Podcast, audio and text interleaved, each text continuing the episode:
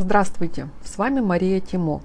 Сегодня у нас будет обзор на книгу по Таро Монара. Это редкая колода, редко где используется, очень мало по ней информации в сети, в книгах, и поэтому, когда мне прислали эту книгу почитать, я очень заинтересовалась. У меня уже есть одна книга, стоит на полке по Таро Монара. Она мне не понравилась, и я ее, в общем-то, не использую в работе. Авторы Котельникова и еще кто-то, не помню.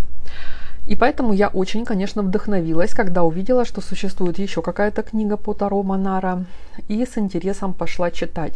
Сразу хочу сказать, что у меня есть курс обучения по этой колоде, и там я преподаю именно так, как считаю правильным, как я проработала эту колоду, но тем не менее я всегда с удовольствием читаю другие источники, пытаясь найти в них что-то, что я не заметила или не поняла, и тем самым улучшить мой курс. Поэтому книга меня порадовала, этот человек меня тоже порадовал, спасибо ему, и я начала ее читать. Это первый том, как написано на обложке, «Старшие арканы». Книга называется «Таро Монара. Бизнес на грани секса». Авторы Эльза Хапатюновская и Дмитрий Бахаев. Ну, во-первых, меня сразу смутило название «Бизнес на грани секса». Таро Монара – это колода, которая заточена под романтические и сексуальные отношения. Поэтому бизнес меня смутил, но я пошла читать. Что написано в аннотации к этой книге? Современная городская охотница за удачей, дерзкая и эротичная героиня Таро Монара борется не столько за любовь, сколько за возможность благополучно существовать в личных и деловых отношениях. Монара использовал в своих комиксах образы, похожие на его современников, знаменитых представителей богемы и собирательные образы исторических и псевдоисторических персонажей. Пьетро Алига, под руководством которого была создана колода, следовал основным принципам Таро и оракулов и очень тонко и глубоко подобрал рисунки, иллюстрирующие смысл арканов. Авторы книги постарались продемонстрировать все богатство возможностей этого метафорического инструмента и показать смыслы, которые могут скрываться за изображением, как музыка за нотами. Дальше идет оглавление. Оглавление пронумеровано так же, как старшие арканы, то есть есть глава нулевая, посвященная шуту, и по, ну, по порядку идут все остальные главы, заканчиваясь на главе 21. Очень длинные названия углов написаны капсом, что как бы в рамках интернет-общения немножко напрягает, потому что капс в разговорах, именно в переписках в интернет, это крик. И поэтому ну, немножко режет глаз. Но будем считать, что авторы этого не знали. И что меня смутило в оглавлении? Даже не сколько смутило, сколько, знаете, ну, как-то это выглядит, ну, смешно, на мой взгляд. В каждом названии оглавления есть отсылка к какому-то фильму или к какой-то песне или к какому-то мемчику. То есть здесь идет речь о том, что э, люди, которые писали эту книгу, они находятся в определенном поколении. И они нас отсылают к вот этим общеизвестным вещам, которые присущи именно их поколению. То есть вот здесь, например, в девятой главе такое название, в которой мы вместо того, чтобы следить за метаниями нашей героини, возьмем небольшую музыкальную паузу и послушаем простенькую песенку «Мы выбираем, нас выбирают», как это часто не совпадает. Я думаю, что молодежь не знает, откуда эта песня, что она означает, и эта отсылка абсолютно пустая для них. В в 11 главе в оглавлении используется песня, э, цитирую, э, или в автомате, плача, пряча в жалкое пальтецо, все в слезах и губной помаде, перемазанное лицо. Э, вот это название, вот эту строку из песни я процитировала своему сыну. Он как раз относится к молодому поколению. И я спросила у него, ты знаешь, что это и откуда это? Он немножечко поиронизировал, но, естественно, он не знал. То есть здесь есть еще и какие-то пословицы, и какие-то цитаты из книг. Но все это такое, знаете, на мой взгляд, устаревшее. ну, если и отсылаться к чему-то, то надо отсылаться к какой-то классике, которая на все века и времена. А вот это вот «Плачет девочка в автомате», ну, это знают люди, которые это слушали в 90-х годах. И то не все, потому что, ну, музыка, она тоже не, не всепоглощающая. Знаете, у меня было такое ощущение, что я читаю какую-то старую записную книжку моей бабушки – в которой она записывала песни, которые ей нравятся, и рецепты, которые она собирается готовить. Второй момент в оглавлении, тоже такой немножко напряжный для меня, это то, что достаточно какой-то витиеватый, замудренный язык, который претендует на изысканность, но при этом достаточно сложно понять, о чем идет речь. Вернее, не то, что сложно понять, а нужно как-то напрягаться. Не простыми словами все написано, а вот с каким-то подвывертом.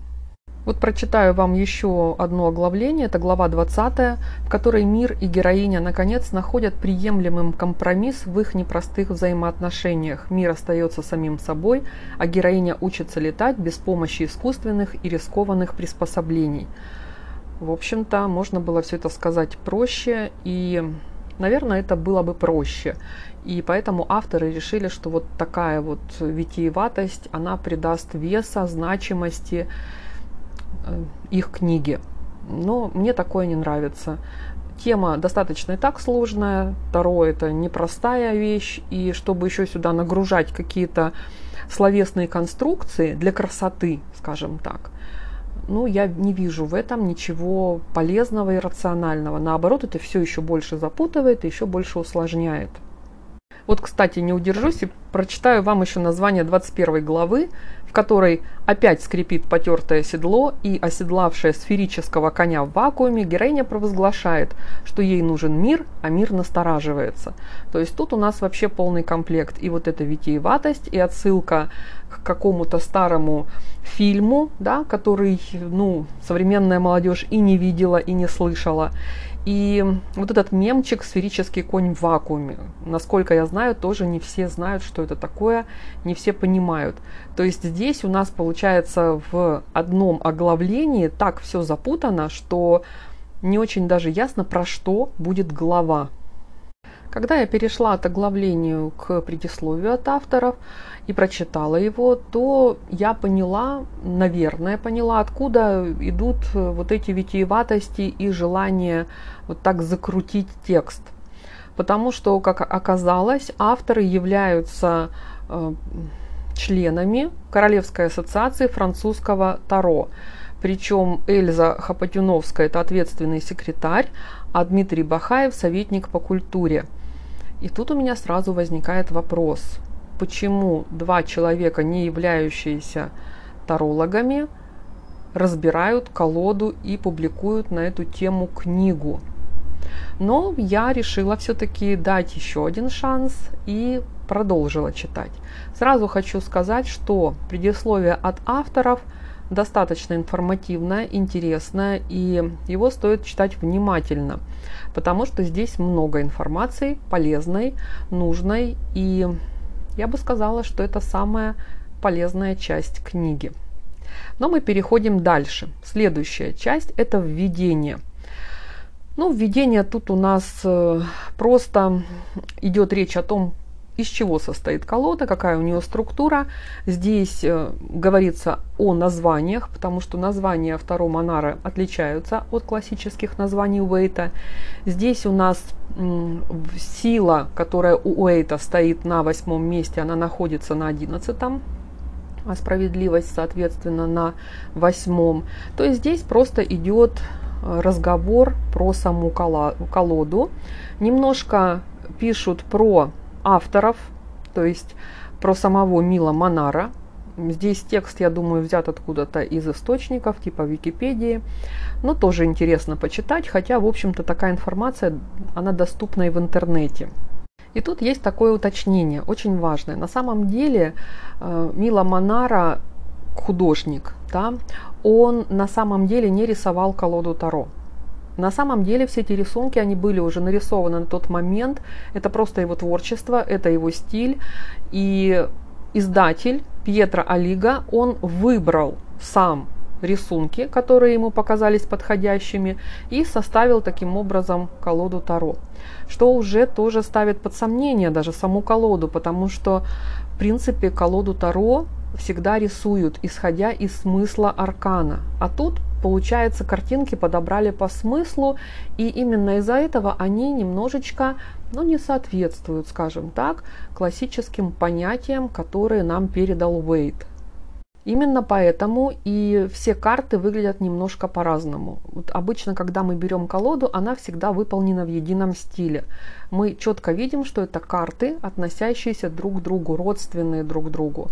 В колоде Монара все-таки есть различия. Какие-то картинки выполнены в одном стиле, какие-то немножко в другом, где-то больше цвета, где-то больше графики, где-то больше света, где-то больше темноты.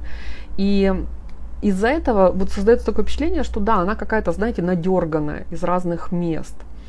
Но, тем не менее, она рабочая, я с ней работаю, можно с ней работать, но это вот нам нужно для понимания, да, что все-таки колода не рисовалась изначально под смыслы Таро она была собрана.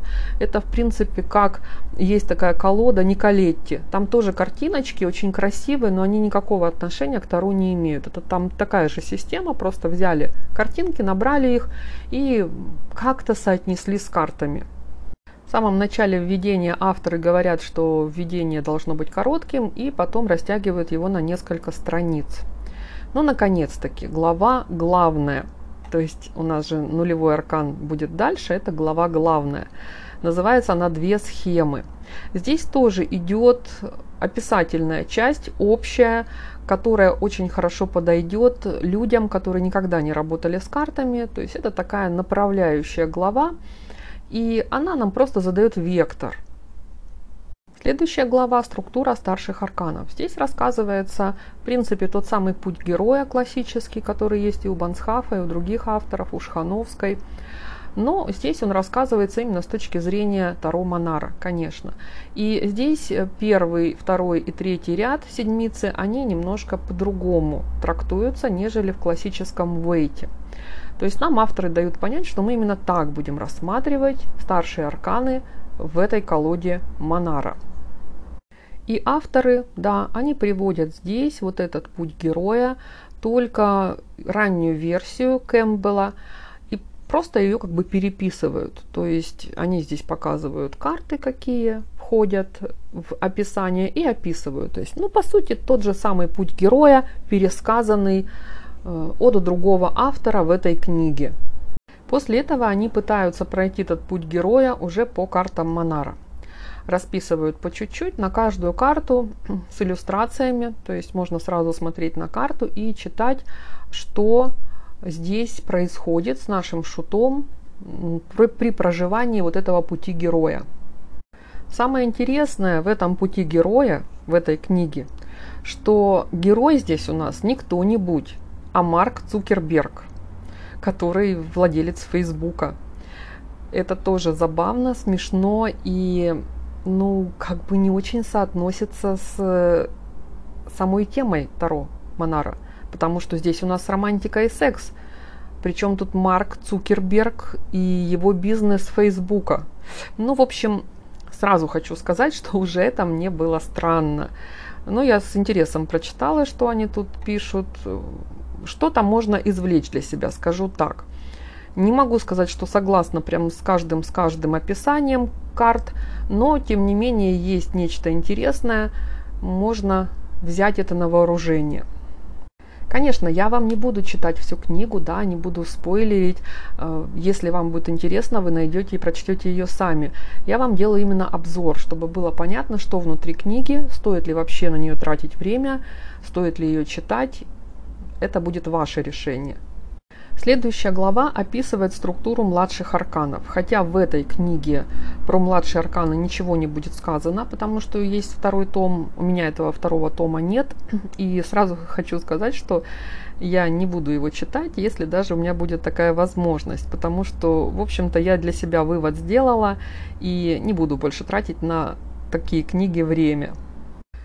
По младшим арканам тут есть тоже небольшое количество информации, тоже такая обзорная часть, как бы пробежались по всем 56 четырем картам, рассказали про структуру, потому что, повторюсь, названия здесь отличаются от классического вейта, поэтому просто вот именно обзорная такая часть, затравочка для того, чтобы идти читать второй том. И вот начинается глава нулевая. И я ее с интересом начинаю читать. Сначала идет такая вводная часть, описание карты, что здесь нарисовано, именно с точки зрения, как понимает это нарисованное сами авторы. Потом идет раздел отношения. Отношения – это основной смысл этой колоды.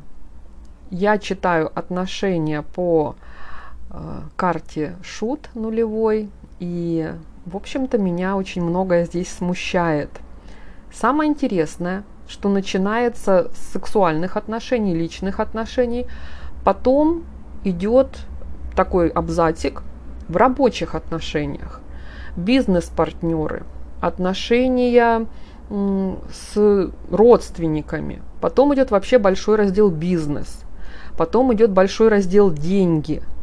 И вот тут у меня возник вопрос – Зачем гадать на колоде Монара на бизнес? Или на деньги? Или на начальство? Или на что угодно, кроме отношений, под которые эта колода и разработана. Она заточена под отношения.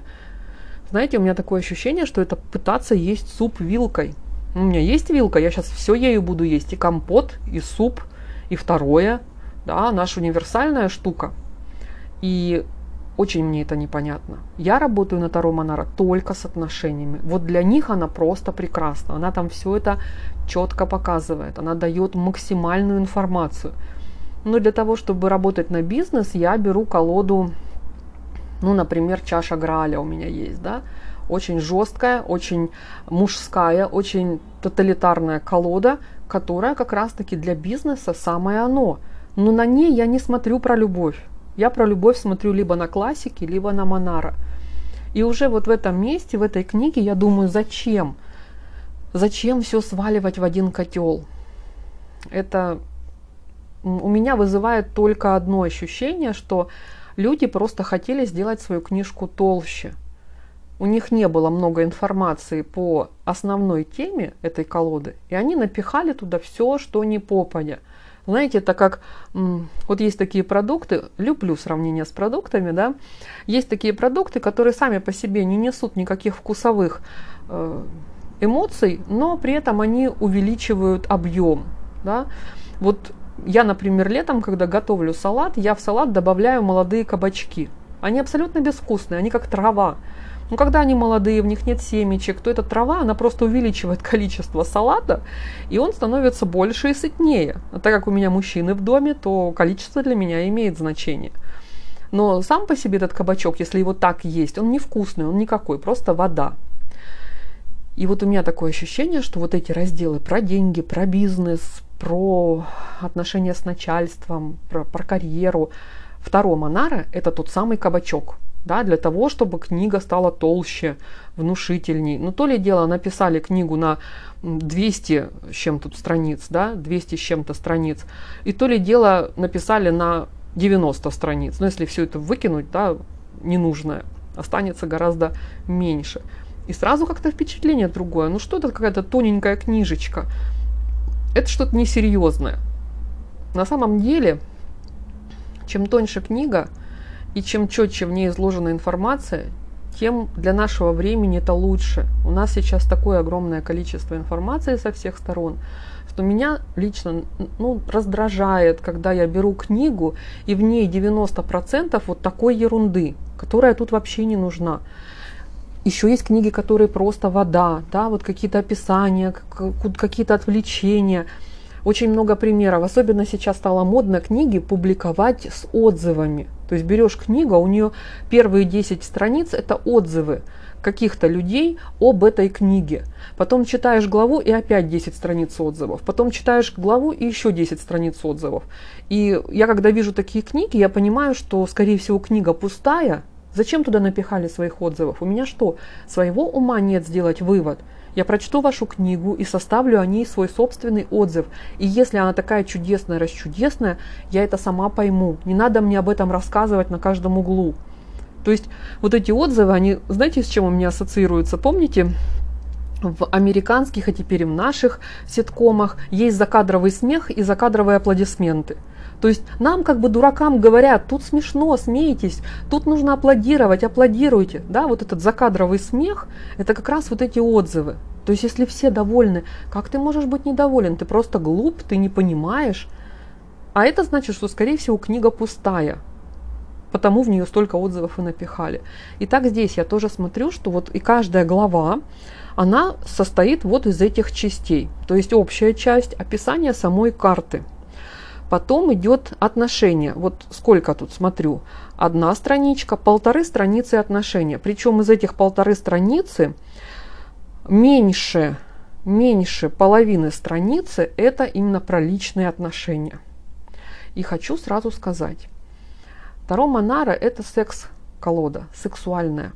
Если вы не разбираетесь в сексе, если вы не знаете, что там происходит – если вы понятия не имеете об БДСМ или еще каких-то таких вещах, то вы эту колоду не поймете, потому что там секс, там не про отношения, там ну, любовь, романтика, секс, ну это все в одном. И тут вот пишут ну, что-то такое общее, личные отношения, да, какие-то, то, что я могу на обычной колоде посмотреть. Там, где на секс упора нет – вот я беру обычного вейта, да, и там все, я про отношения спокойно рассказываю. Но когда человека интересуют сексуальные отношения, то мы берем колоду Таро Монара, в которой все это и есть. И я помню, как я смотрела когда-то на ютюбе видео, вот я сейчас не вспомню, что это за карта, конечно, очень давно дело было, я ее визуально вижу, и ее описывали значит, там таролог, скажем так, в кавычках, описывал, что нарисовано на этой карте и что это имеет, э, какой смысл имеет это описание. И я, честно говоря, была в шоке, потому что там совсем не это было нарисовано, а там было нарисовано именно сексуальное действие, которое в обществе не принято делать, и нужно было исходить из этого, а не из той ерунды, которую проговорил вот этот э, якобы таролог. То есть, понимаете, Таро Монара – это действительно узкая специализированная вещь. Мы ею работаем, когда нам нужны вот такие сведения. То есть чаще всего ко мне обращаются люди, которые именно хотят каких-то свободных отношений. Это не колода не про любовь, это колода про секс. И мы смотрим чаще всего именно, какой человек в постели, какие у него приоритеты, какие у него барьеры в этом, а какие могут быть с ним проблемы. Именно постели, в сексуальном плане. Не про любовь это. И когда я вижу, что в эту колоду напихали отношения рабочие, вот я читаю, если речь идет о рабочих отношениях, то можно смело сказать, что то, о ком идет речь, работодатель или работник просто зациклился на какой-то идее. Вот скажите мне, вот для этого обязательно Монара брать, чтобы это увидеть? Да вообще ни разу. Можно любую колоду взять и увидеть, что работодатель или работник зациклился на своей идее. Все это будет и в обычном классическом вейте. То есть книга получается очень сомнительная, скажем честно. Некоторые карты авторы описывают, отсылаясь к каким-то историческим личностям, и это тоже выглядит притянутым за уши, потому что, повторюсь, мы должны помнить, что у нас лежит в основе. У нас лежит секс – и каждую карту мы должны рассматривать с этой точки зрения. Это может быть какая-то игра, это может быть какие-то ролевки, да, то есть это ну, вряд ли это какие-то исторические личности. Это, скорее всего, обычные люди, которые переоделись, э, я не знаю, в костюм медсестры, да, и играют в медсестру, но при этом они занимаются сексом. Поэтому и даже сами описания, которые здесь идут к каждой карте, я вот прочла, честно скажу, я до конца книгу не дочитала полностью, потому что мне хватило буквально нескольких глав, нескольких карт, и ну, я не хочу тратить на это время. Я уже понимаю, да, что дальше тоже ничего ценного я, скорее всего, отсюда не вынесу. И вот сами описания общие по картам, они вот какие-то, знаете, надуманные, они я не знаю, опять с точки зрения, что ли, сделать покрасивее все это. Но секс сам по себе это тоже красивая штука, да, если во всем этом разбираться и если спокойно к этому относиться без э, какого-то ханженства. Сами описания отношений личных по каждой карте тоже вызывают некоторое недоумение. Например, карту императрица – на которой изображена обнаженная женщина, которая сидит на краю чего-то, непонятно чего, широко расставив ноги, она полностью обнажена, но лицо ее закрыто волосами. И перед ней колено преклоненный стоит мужчина, его лица тоже не видно, он как бы склонился перед ней в таком низком поклоне. Я не буду сейчас рассказывать, что означает этот рисунок, я вам прочту то, что написали авторы именно в разделе «Отношения». Их можно описать одним словом – перфекционизм, который как может, может вести к чему угодно. В этом он похож на закон математической логики. И лжи следует что угодно, хоть ложь, хоть истина. Жуткая штука эта математика, аж мороз по коже. Ну и дальше еще продолжение. Вот у меня сразу вопрос. Как карта императрица, как эта иллюстрация может описываться словом перфекционизм. Напоминаю, мы с вами говорим про секс. Очень непонятна мне логика авторов. Вот честно непонятно. Я обычно читаю чужие книги, ну вот именно с такой целью найти что-то для себя полезное, важное. Я помню, когда училась еще в первом институте, э, я была молодая, я была такая максималистка, черная и белая. И однажды отец мне сказал, если ты чего-то не понимаешь, это не значит, что автор не прав. Возможно, это ты чего-то не понимаешь.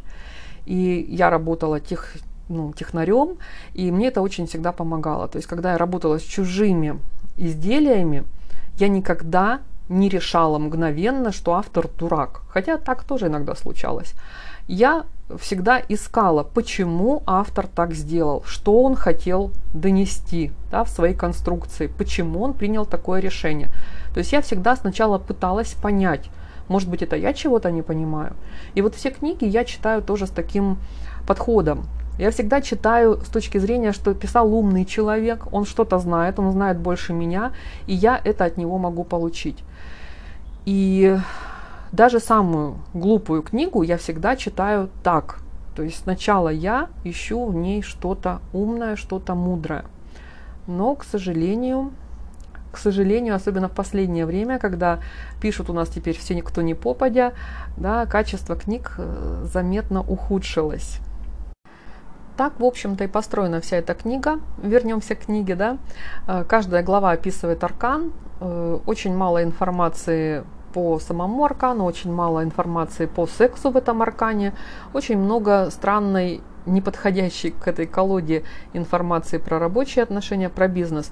Но, в принципе, мы тут можем сказать, что да, на обложке-то было написано «бизнес», да, и мне кажется, это опять дань времени. Все сейчас делают бизнес, все сейчас зарабатывают, и, наверное, на это авторы и рассчитывали, написав такую книгу, чтобы она лучше продавалась, чтобы она нашла больший отклик среди читателей – но, на мой взгляд, результат обратный. То есть я получила эту книгу, я ее прочитала. И вот, кстати, я очень рада, что я за нее не заплатила, что мне дали ее почитать. Потому что мне было бы очень жалко денег. Даже не потому, что денег жалко, а потому что ну, я просто, получается, выбросила их на ветер, купив такую книгу. Вот библиотеки с этой точки зрения как были хороши в свое время, да, когда можно было просто пойти, взять, почитать и поставить обратно. Вот. То есть книга, вот этот первый том, на мой взгляд, вообще не отражает э, суть колоды Таро Монара, потому что про секс тут ничего не написано. Наверное, именно из-за этого ханженства или просто из-за незнания этого секса. И все, что здесь написано, оно может смотреться на абсолютно любой колоде. Не обязательно для этого брать Монара. Поэтому я книгой разочарована. Я хотела именно посмотреть, как люди читают эти карты с точки зрения секса. Потому что я тоже не великий гуру в этой области.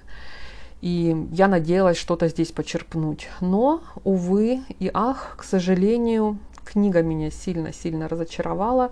Единственное мое спасение, что я быстро читаю и не потратила на нее слишком много времени.